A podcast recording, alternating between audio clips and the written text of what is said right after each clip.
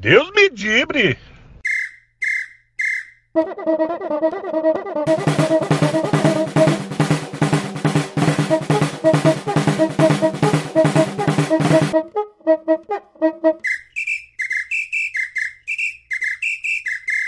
Fala galera, Dibricast na área, eu sou Beto Guerra, estou aqui com meu amigo Iron Luiz para falarmos tudo sobre Atlético e Cruzeiro deste momento maravilhoso né, que os clubes estão é, atualmente, um lutando para não cair, o outro em 10 jogos, 8 derrotas, realmente um momento sensacional. Estamos muito felizes, Iron. Boa noite, bom dia, boa tarde.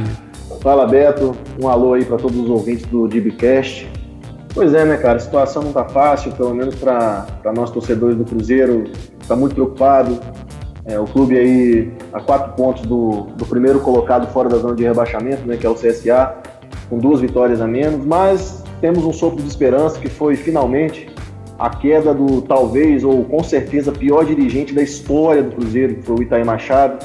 E eu espero que junto com ele também caiam os seus outros pares que hoje estão alocados no clube para que faziam parte né, de um projeto de poder ali de se perpetuar, mas a sua incompetência e a sua ganância fizeram com que ele caísse muito antes do, do que ele planejava, né? Mas eu acho que isso dá um sopro de, de esperança para o Cruzeirense, uma sobrevida, apesar de quem entrou ser um velho conhecido que estava lá no clube, né, como presidente do conselho, que é o José Ferrella. É, misteriosamente ele resolveu acordar do coma, né, já que estava lá 22 meses e não viu, eu acho, tudo que estava acontecendo. E mas é aquilo, né, Beto? É, o resultado do campo precisa faltar para que não só a torcida como quem está lá dentro também acorde, né? Porque esses caras eles morrem de medo e de pressão, né? Então precisou o Cruzeiro começar a ir muito mal dentro de campo, a ponto de cair para tomarem alguma atitude, porque era claro, desde o princípio, quando o Itaí Machado assumiu, que a gente sabia que ia dar M, né? Porque um cara que tinha no currículo o grande feito de, na mesma velocidade que levou o Ipatinga da primeira divisão, a fazer um time virar um time sem divisão nenhuma, quebrar literalmente o time, estava evidente que esse cara não podia estar no cargo que ele está. Eu acredito que se a gente sugerir o Itaí Machado para o lugar do Rui Costa, você vai me bater aqui. Então você vê a qualidade né, questionável dele. Mas é passado, eu espero que se tiver algo errado, que eu duvido que não tenha, ele responda na justiça. Agora vamos focar no futuro, o Cruzeiro precisa sair dessa situação e eu acredito que agora um conselho gestor assumindo o clube junto ao Zezé, já pensando em novas eleições com o Pedro Lourenço do Supermercado BH sendo candidato, tudo vai andar. Vamos torcer por isso. Nós, né? Vocês eu acho que estão mais é por quanto pior, melhor. É, na verdade, a gente não tá nem podendo muito ficar preocupando mais com o Cruzeiro, porque a nossa situação também não tá tranquila não. Só pedir o pessoal, você que está ouvindo esse podcast, se você curtir, compartilha ele, tá? Divulgue aí para mais amigos atleticanos e cruzeirenses, para que mais pessoas conheçam aí esse trabalho aqui feito de torcedor para torcedor. É, no caso do Atlético, né, o Galo aí nos últimos 10 jogos perdeu é, é, sofreu oito derrotas, somou quatro pontos. Até o Cruzeiro, que está nessa fase, somou mais pontos que o Atlético nas últimas, nos últimos dez jogos. Apenas o Ceará somou menos pontos. É, o Rodrigo Santana, na minha opinião, não faz um bom trabalho e eu acho que já passou da hora do Atlético buscar um treinador para 2020, principalmente, pensando em 2020 em uma reformulação de elenco né? É, quando eu falo na questão do Rodrigo Santana, que eu já para mim já, já cansou, já deu o que tinha que dar. Aí muita gente fala assim: "Pô, Beto, mas é, o Rodrigo Santana é o menos culpado". E eu concordo, eu acho, também acho que ele é o menos culpado, mas ele também é culpado. Ele, ele tem a sua parcela. E eu acho que é importante a gente ter um treinador é importante com relação a mercado também, porque a gente vai precisar reformular o elenco e não tem muita grana para isso, né? E o meu nome predileto para isso, obviamente, é o Cuca. Quando ele chegou no Galo, ele montou aquele elenco vencedor. Ele foi buscar o Pierre, trocando no Daniel Carvalho. Ele foi buscar o Donizete no Curitiba. O Atlético gastou pouco para trazer o Donizete. Né, o próprio Ronaldinho aí, que, que o, o Cuca, de certa forma, também foi lá, falou com o Calil e tudo. Enfim, é, o próprio Ronaldinho, tantos jogadores que vieram para o Atlético e resolveram né, sem o Atlético ter que gastar muito. Eu acho que o Cuca tem é, é, esse diferencial, apesar de não ter feito bons trabalhos recentemente. No São Paulo, até, até acho é, normal não ter feito bom trabalho. Se você pegar no São Paulo os últimos treinadores, nenhum conseguiu fazer um bom trabalho no São Paulo, porque lá, politicamente também, é terrível. Né? Tem um problema sério político no São Paulo. O presidente, o Leco, é, é um péssimo presidente. Então o Atlético também está numa situação complicada, 31 pontos. É, lógico, na tabela não está ainda tão complicado, mas se continuar 10 jogos, 4 pontos, pode acabar se complicando bastante. O Atlético precisa é, vencer, né, conseguir algumas vitórias aí, para ver se chega logo nesses 45 pontos e começa a pensar em 2020, porque essa temporada, mais uma vez, foi um fracasso, viu, Raio? É, no nosso caso não dá para falar algo de diferente, né? O Cruzeiro tomou uma série de atitudes equivocadas, né? É, eu acredito também que a situação que nós chegamos passa muito pela não renovação do elenco, que era necessária em alguns pontos fundamentais é, no início do ano, renovação de lideranças, é, a utilização um pouco maior de atletas da base. A gente viu que tem sim jogadores de qualidade na nossa base. Um exemplo é o Ederson, o garoto volante que, tá, que ocupou né, no meio-campo uma vaga que até então a gente sentia muita falta de um volante mais dinâmico, que saiba desarmar e sair para o jogo, dar dinâmica ao meio. Mas o, o que, que, que aconteceu que no início do ano falava-se muito que o Cruzeiro tinha o melhor, ou talvez o segundo melhor elenco do futebol brasileiro. O que, que aconteceu de lá para cá? Eu acho que foram uma série de fatores, né, Beto? É, a primeira coisa é que o próprio trabalho do Mano, em algum momento, ele se desgastou. Porque eu acho que as mesmas, é, as mesmas teorias, os mesmos métodos de treinamento, o mesmo esquema já ficou batido. Porque os adversários também começam a, a entender melhor como o Cruzeiro joga. Então eu acho que isso desgastou um pouco quando a gente começou a ter jogos mais competitivos, que foi lá pelo começo de maio, no início do brasileiro, já foi um choque de realidade enfrentar o Flamengo. Naquela época era comandado pelo Abel, mas a gente viu o Cruzeiro com uma dificuldade física enorme, principalmente no segundo tempo, caindo muito de rendimento. É, a segunda parte, é, inevitável, foi o, desencade o, desencadeamento da crise, né? De todas as notícias é, de bastidor que mostravam uma série de irregularidades que vinham sendo cometidas pelo, pelos dirigentes, e aí começou a atrasar salário, é a gestão temerária que, que tanto o Wagner Pires como o Itaí fizeram. Chegou no momento que cobrou seu preço, porque o clube estava gastando muito mais do que conseguia arrecadar. Então os salários começaram a atrasar, o jogador começou a ficar com direito de imagem atrasado. E você sabe que jogador é, é igual aquelas moças que cobram remuneração para amar, né, Beto? Se ele não estiver recebendo, ele vai começar a patinar. E o jogador, quando não enxerga dentro do, da diretoria uma liderança positiva, né, quando o diretor não consegue se impor sobre os jogadores, isso é uma discussão que eu venho tendo já há bastante tempo, que é o fato de que essa diretoria antiga não, não tinha credibilidade para cobrar os jogadores e também tinha uma postura muito de admiração do jogador, de gratidão. O diretor não tem que ser grato para o jogador, o diretor tem que se fazer cumprir a hierarquia. E no Cruzeiro se, se inverteu. O jogador estava mandando no vestiário e mandando em dirigente. O dirigente ficou na mão de jogadores ao ponto que a gente viu que os jogadores derrubaram o Rogério Senna, né? o Thiago Neves, o Robinho, o Edilson, essa galera estava insatisfeita com o Rogério porque ele detectou que havia jogadores ali que estavam jogando estavam se sustentando no passado vitorioso que eles, que eles conquistaram dentro do clube, mas que no momento eles não estavam entregando. Então ele queria ter feito algumas mudanças que a gente viu depois com a chegada do Abel que são necessárias. Porque esses jogadores realmente estão devendo. E o Abel não vai e fazer aí, essas mudanças. Não, ele foi contratado justamente para ser o apaziguador, né? Para ser o paizão aí da, da galera, porque é, esses jogadores exigir profissionalismo parece que é demais, né? De qualquer forma, a gente viu que no terceiro técnico da temporada, os jogadores estão devendo muito. Né? O tem apenas quatro vitórias no Brasileiro. E, cara, Mas, deve, ser, é... deve ser complicado para o torcedor do Cruzeiro ver que vocês tinham o Rogério Ceni que, de certa forma, é uma grande aposta hoje, pra, ainda mais para começar uma temporada em 2020, seria muito interessante para vocês. E de repente Sim. vocês estão com o Abel, que no Flamengo fez um trabalho horrível esse ano. O que faz o Jorge Jesus mostra claramente como o Abel está ultrapassado, deixava o Arrascaeta no banco, o time não jogava absolutamente nada. E o Jorge Jesus mostrando que realmente o Flamengo tem, tinha um grande time, um timaço hoje, o melhor time do Brasil disparado. É, então, é, para né? vocês deve ser complicado hoje tá, ver o Abel como treinador, sendo que vocês estavam com o Rogério, que poderia ter feito um trabalho muito bom no, no Cruzeiro, né? É, a realidade é que assim, eu até evito falar de longo prazo, porque eu não consigo vislumbrar a longo prazo com o Abel. Para mim, ele é um treinador é, tampão, ele veio para apagar um incêndio e que, pelos trabalhos recentes dele e até a, ele como treinador mesmo, eu enxergo que hoje ele está ultrapassado. Assim. Você vê até, você vê uma, tem uma noção, foi até engraçado. A última coletiva do Abel, depois do jogo contra o Fluminense, ele falou que o Joel fez uma excelente Copa da, das Nações Africanas. Ele só esqueceu que o Joel não foi, porque ele estava com problema no coração. Então você vê que você vê que o cara ele tá meio desligado assim, é. do, do, que tá acontecendo. Ele chegou meio assim sem saber, né? Ele não conhece algumas características do elenco. É, no jogo contra o Fluminense, ele insistiu com o Marquinhos Gabriel na direita. Ele posicionou o garoto Maurício foram pelo... bizarras, né, velho? É, ele posicionou Até a escalação também com dois centroavantes ali também teve, pra mim, não teve Mas nada a ver. Aí, isso aí eu até eu entendo, assim, que ele tentou mudar um pouco para ver se consegue um resultado diferente. Agora, o que eu tava dizendo é que ele, é, ele posicionou, por exemplo, o Maurício pela esquerda, uma situação que nem na base o Maurício jogava desse jeito. Ele joga como? Ele joga ou centralizado ou pela direita vindo para dentro. Entendeu? Então, tipo assim. É, Você não acha que poderia, por exemplo, uma escalação melhor?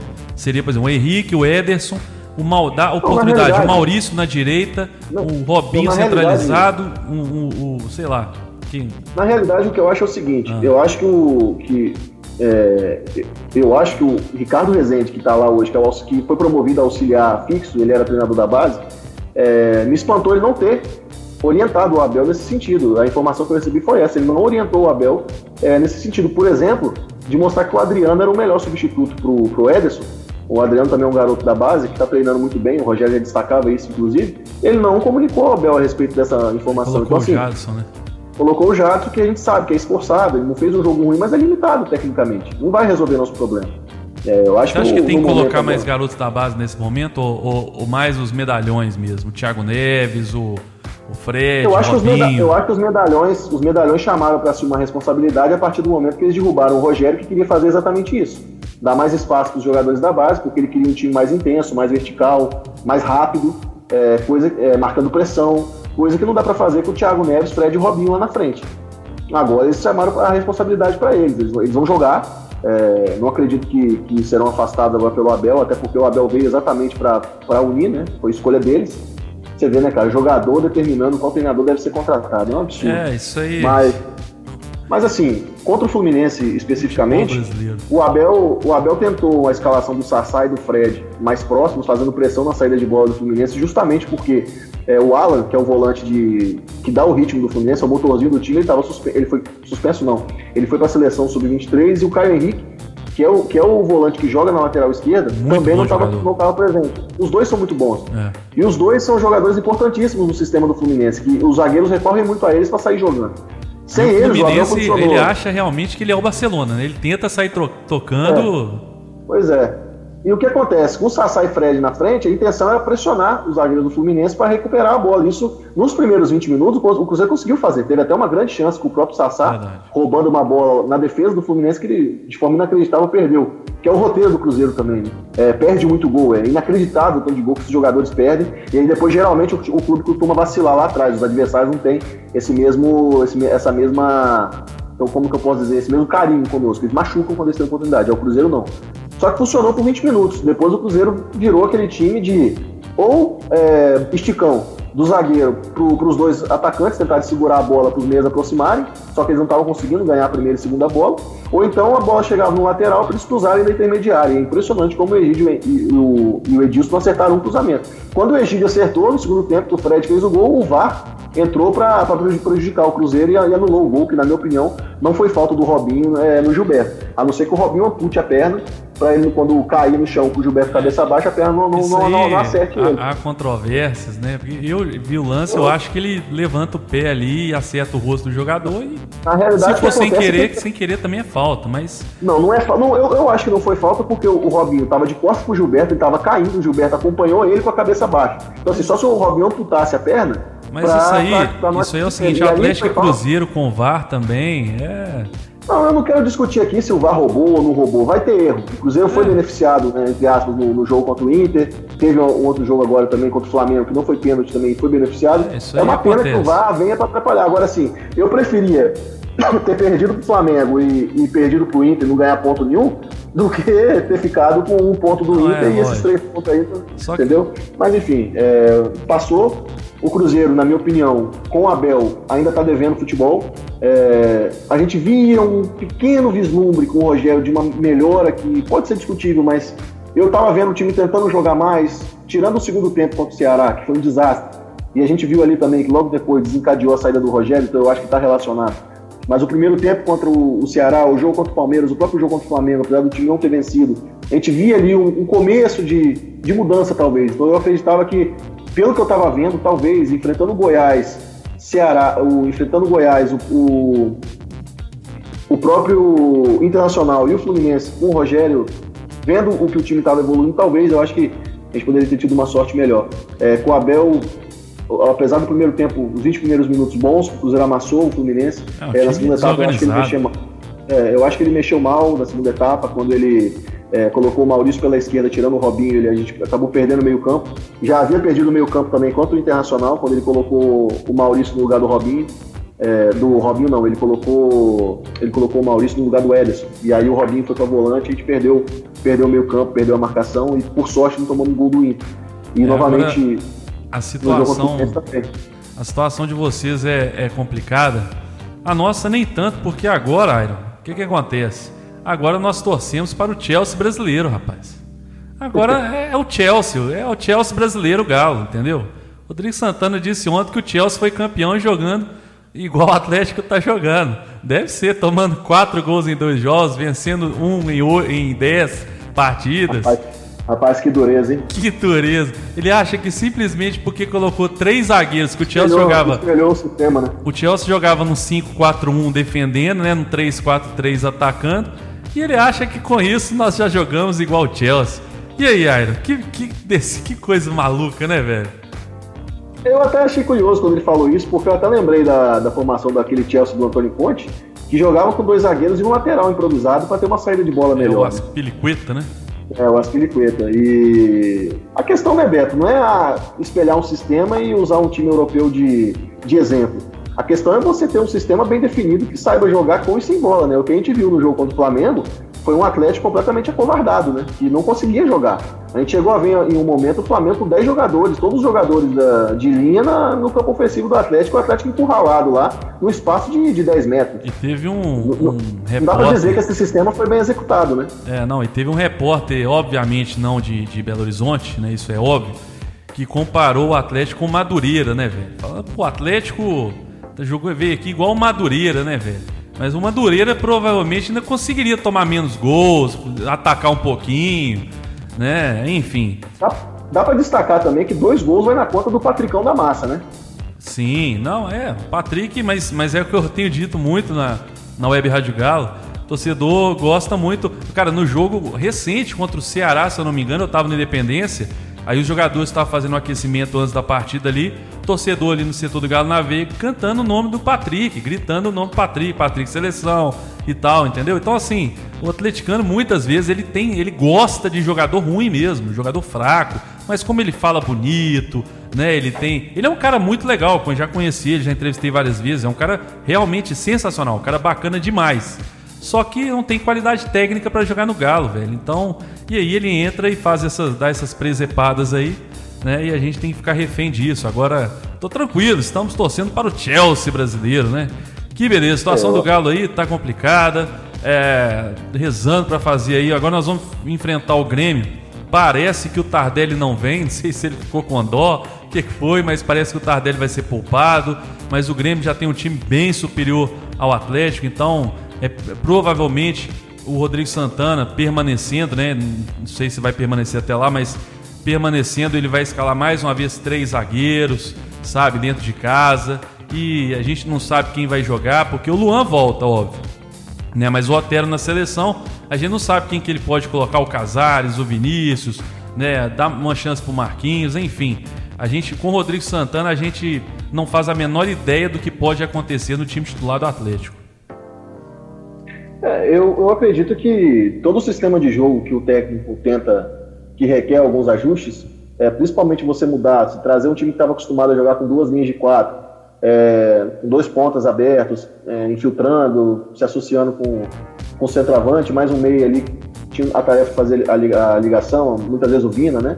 é, você mudar para três zagueiros, você dá um pouco mais de liberdade para os laterais, para os alas apoiarem. Mas isso precisa estar tá bem, tá bem ensaiado, tá bem treinado, para não se tornar um time de, de bola longa e, e que com ela tenha dificuldade de construir seu jogo, né? Porque o que eu, eu assisti o, o jogo do, do Flamengo é, contra o Atlético e o que eu vi foi uma dificuldade muito grande vocês conseguirem trocar passe para chegar no ataque do, é, do Flamengo. Não, mas isso não é só, Agora, não é só contra o Flamengo, não. Isso é, é o normal desse time do Atlético, é isso. O que, o que deu para notar assim, desse sistema novo, que quem parece estar tá se dando bem é o Natan, né? Ele fez gol nos últimos dois jogos, né? Sim. Ele parece que encaixou bem nesse sistema. Né? É, ele tem qualidade técnica, né? Eu acho que não dá para pensar nele como volante, porque não é da característica dele a, a, parte de marcação, mas ele tem uma, ele tem uma boa finalização, ele tem um boa toque, chegada, né? É, é, uma boa chegada no ataque. Ele parece que se adaptou muito bem nesse sistema. Agora, eu acho que o que o Atlético vai precisar é de ajuste e ver se, por exemplo, jogando em casa contra um adversário que vai vir provavelmente fechado. Talvez o Grêmio não, porque o Grêmio tem uma característica é. de jogar, né? É, talvez até para enfrentar o Grêmio possa ser uma boa. Agora, sim, o Atlético precisa rever a questão da construção ofensiva, né? Para ele não ficar tão, tão vítima assim, de um adversário e tão refém de uma criação melhor com a bola, né? É, eu já começo a vislumbrar aqui o Natan. É, não, não sei se isso vai acontecer esse ano, acho que não. Mas ele jogando ao lado do Jair talvez desse ainda mais certo. Porque o Elias tem jogado mal, não tem auxiliado muita coisa. O Jair, você conhece bem, né? É um volante de muita qualidade técnica. Eu acho que iria ajudar muito o Natan jogando ali de segundo volante. Eu acho que a entrada do Jair é fundamental. É, não só a entrada do Jair é fundamental, como a utilização de um jogador com outras características do Ricardo Oliveira, que já não me parece mais ser o ideal para quando é, o Atlético jogando de forma reativa joga a bola para ele, ele não vai ser o cara que vai conseguir, num contra-ataque rápido, é, botar o Atlético na frente, né? Ele vai ter dificuldade. Então, talvez ali, por exemplo, quando o Marquinhos entrou, ele tem uma dinâmica diferente, atuando ali como um, um de mais mobilidade, né? É, vocês têm o, o de Santos também, que é um centroavante que sabe fazer bem o pivô, ele sabe reter bem a bola, para vir jogadores de trás como o próprio Jair, o próprio Natan. E o Atlético tem que definir bem também quem, quem vão ser os pontos né, do, do jogo. Por exemplo, é, contra, o, contra o Flamengo a gente viu que jogaram Vinícius e, e Casares abertos, né? E os dois não são propriamente jogadores de velocidade, eles são jogadores é. mais de construção, de passe, de um jogo mais apoiado. Então, eu acho que passa muito também pela, pela escolha das peças, né? Não, verdade. Agora, eu queria te fazer a seguinte pergunta, é, porque agora, né, você disse bem, você comemorou no, no início do programa aí, desse podcast, o Dibricast, a saída do, do. Como é que você chamava o Itaí Machado aí, ô? Eu, eu me recuso, cara. Desculpa. Não, vocês tinham. Não sei, vocês davam um apelido pra ele, de, não, é, não é de Mitair, não, não, é outra coisa. Não sei o que lá. Ah, o, o, o Florentino. Florentino Pérez de Patinga. Isso, Florentino Pérez de Patinga. É isso que eu queria. O Florentino Pérez é, de Patinga que foi. Que dureza, velho. Que dureza. Pediu demissão. E aí, mas agora eu quero saber o seguinte, velho. Vocês estão aí. Pediu com... demissão, não, né? Ele foi, ele foi induzido a se demitir, é, né? É, é, é exatamente. É, aí o que, acontece? Agora ele saiu, né? Saiu do Cruzeiro, não sei o que, que vai acontecer, se vai ter reunião no dia 21 ou não, se o, se o, se esse atual presidente vai, ser, vai sair agora ou não, enfim. Mas o que eu quero saber é o seguinte: beleza, o Itaí saiu e tudo, mas a situação do Cruzeiro no campeonato, eu acho que agora, talvez, não, não depende muito disso mais. Eu acho que isso, eu não sei se isso faz tanta diferença, porque, por exemplo, domingo vai pegar uma Chapecoense, que é um adversário que de certa forma, tá todo mundo vencendo a Chapecoense, não consegue ganhar de ninguém, mas se vocês chegam lá e empatam, por exemplo, depois é São Paulo e Corinthians. E aí não vai fazer tanta diferença hoje, tô falando dentro de campo, né? O Itaí estar ou não no, no, no Cruzeiro, porque a situação é grave dentro de campo as coisas. Quando o time está em crise, quando, o time, quando a, bola não entra, a, a crise aumenta, a, a, confiança acaba, né? Então quero saber, pensando nisso, nessa, nessa questão, dentro de campo, né? O, o Itaí saiu, mas e aí? Você acha que isso vai influenciar? Você acha que isso não vai influenciar? Como é que é? Eu acredito, Beto. Primeiramente, é, o Itaí já não tinha mais controle sobre os jogadores porque começou a atrasar salário, começou a prometer e não cumprir, o jogador para de acreditar no dirigente. Por mais que se fale que é, havia jogadores lá com boa relação com ele, isso tinha mesmo, porque é, Teve até jogador dedicando gol para ele, né? O próprio Thiago Neves dedicou gol para ele tudo Esses caras não, vão ficar, não vão ficar puto agora, não? Sei lá, Eu né, acredito que não. Eu acredito que não, porque é o seguinte: o Perrella chegando agora, ele já ressaltou que o Pedro Lourenço vai ajudar não só colocando o supermercado BH como patrocinador master, que há essa conversa, como buscando também recursos para quitar a situação do salário dos jogadores. Então, esse assim, jogador, Beto, ele é movido por dinheiro.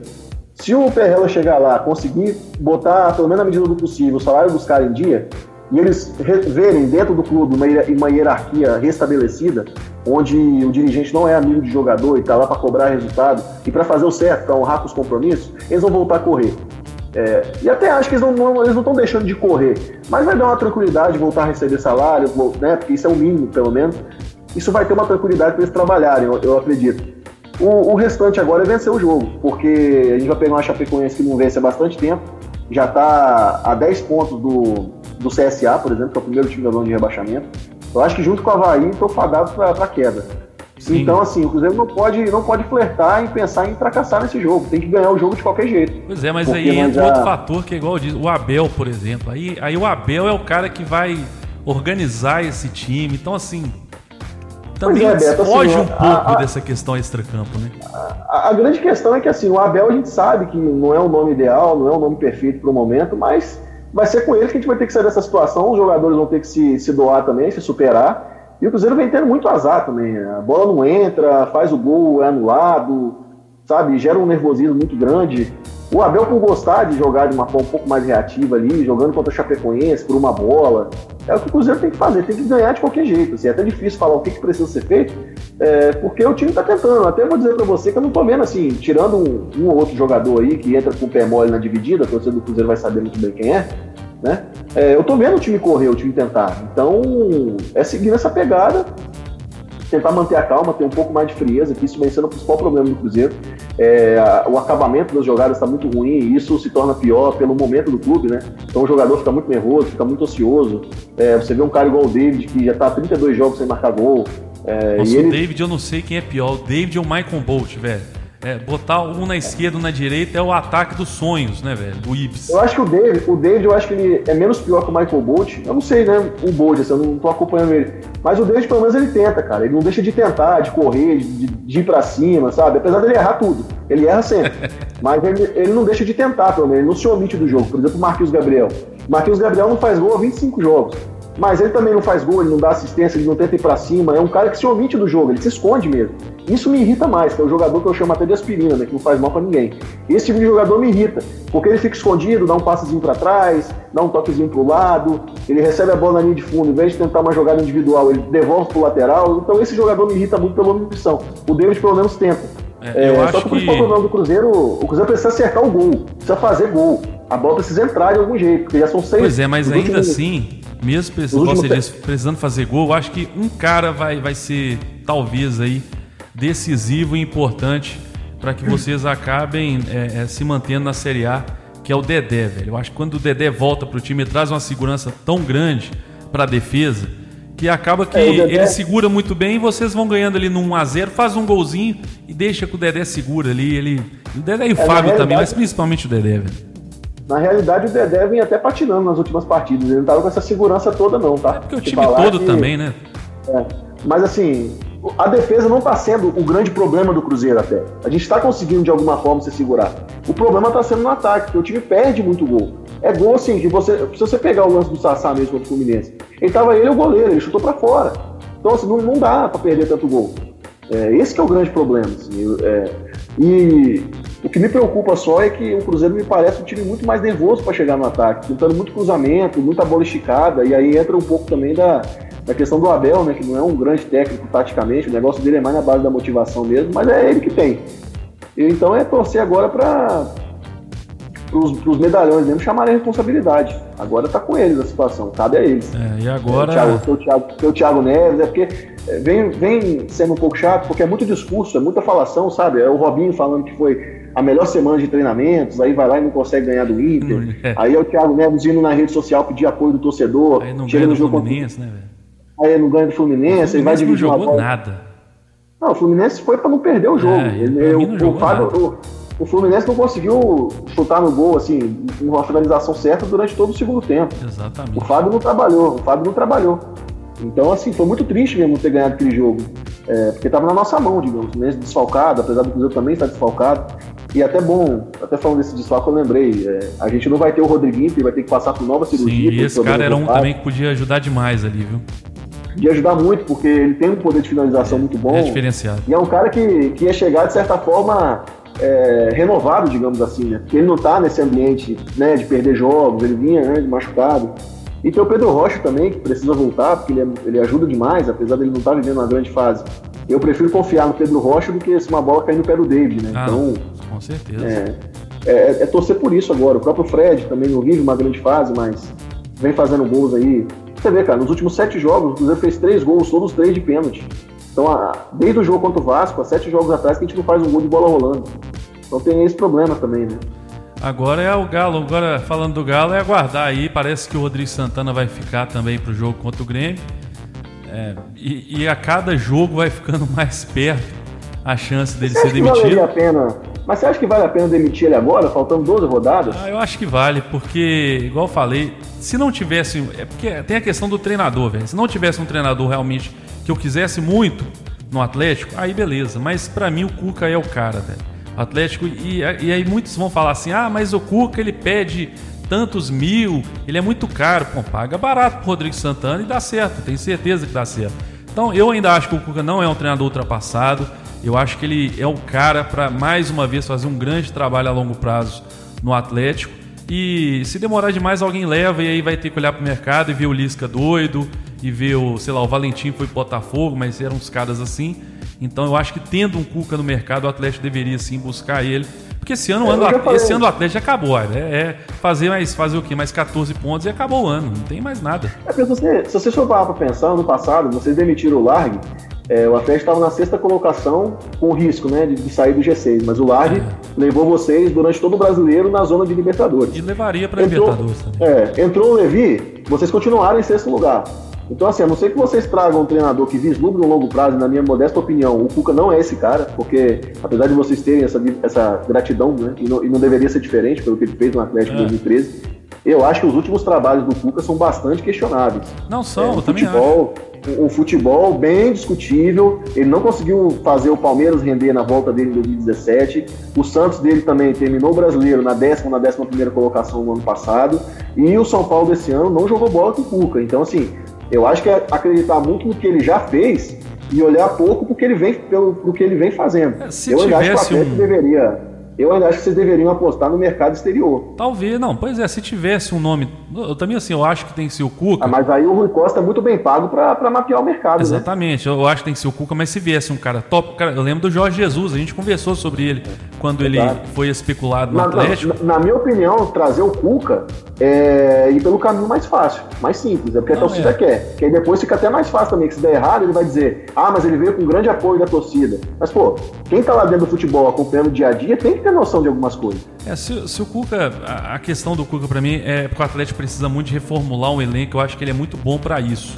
Pra, pra mas os últimos trabalhos dele mostraram isso pra você, Beto? Você vê, ele no Palmeiras ele pediu não, mas, dele. Mas você vê que nos últimos trabalhos nenhum ele montou elenco, ele entrou no Palmeiras montou, no meio do claro ano. Que montou. Não, não ele... mas ele montou sim. Não, ele entrou. Ele montou. Ele... Não, ele. Mas você... No São Paulo ele montou? Bem. Não, se você for pegar o Palmeiras. Não, o Palmeiras, ele entrou dele, no meio do ano. No Santos ele entrou no meio do ano e no São Paulo ele entrou, ele... ele entrou no Palmeiras no meio do ano, ele terminou o brasileiro. Não, sim, e o elenco, que ele ganhou, ele, o elenco que ele ganhou o brasileiro era praticamente o Não, mesmo. Sim, sim, sim. Mas assim, é, aí depois no Santos eu lembro que ele pegou no meio do, do, do campeonato. O Santos estava até mal pra caramba, né? Quase chegou na Libertadores. E aí ele saiu do Santos, depois ele no São Paulo, eu não lembro. Ele entrou no meio do caminho, foi isso?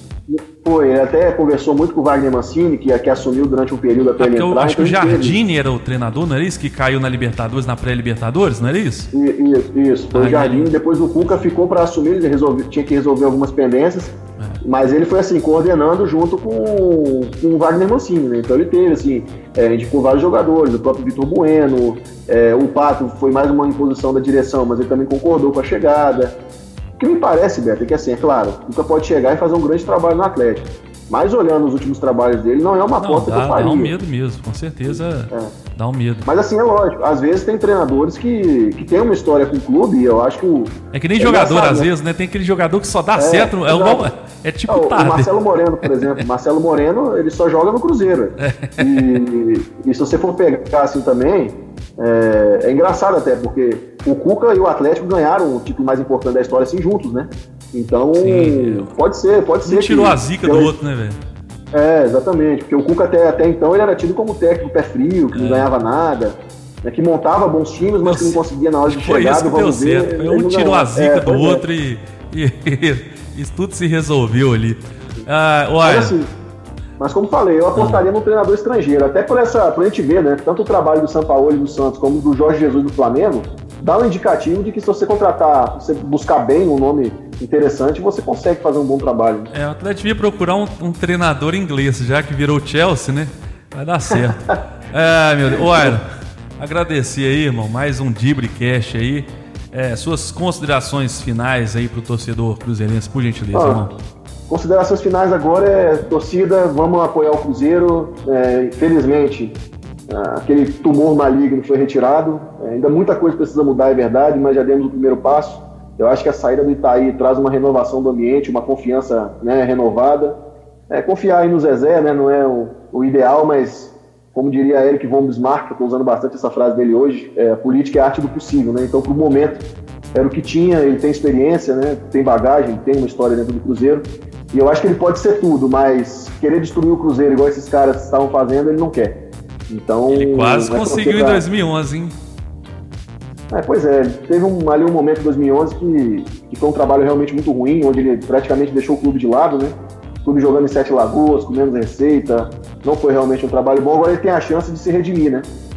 É, então vamos lá, vamos, vamos apoiar o Cruzeiro, porque eu acho que agora, esperança renovada, a gente não vai cair não. É isso aí. Para o torcedor do Galo, que eu posso dizer é o seguinte: vamos continuar rezando por mais quatro vitórias e que venha São Silvestre, porque eu já desanimei completamente com essa temporada aí sabe? Não tem ânimo para absolutamente nada. Mais um ano sem título, mais um ano passando vergonha, sendo eliminado pro. Eu ia falar que o Galo, o Galo foi eliminado pro Náutico da Argentina, mas o Náutico ganhou uma Série C agora, então não posso falar nem Náutico mais. Porque o Náutico já ganhou alguma coisa, o Colón não, não ganhou. Então, é, o Atlético sendo mais, mais uma vez aí eliminado para time pequeno. Enfim, é, o ano do atleticano realmente única, a única coisa que pode salvar, entre aspas, o ano do atleticano, essa é a verdade, é se o Cruzeiro cair. É a, essa é a grande verdade. Pelo Atlético Deus mesmo. Quiser, Deus quiser, nós vamos decepcionar vocês nessa é, parte aí. Pois é, é isso aí. Irmão, tamo junto aí, obrigado, viu? Valeu, Beto. Um abraço, um abraço a todos aí que acompanharam o Dibricast. Valeu, pessoal. Se você curtiu aí o Dibricast, né? Eu, Beto Guerra e o Iron Luiz aqui, falando sobre Atlético e Cruzeiro, então compartilhe para mais torcedores conhecerem esse podcast, tá bom? Um abraço a todos, obrigado, até a próxima, valeu! Valeu! Deus me livre!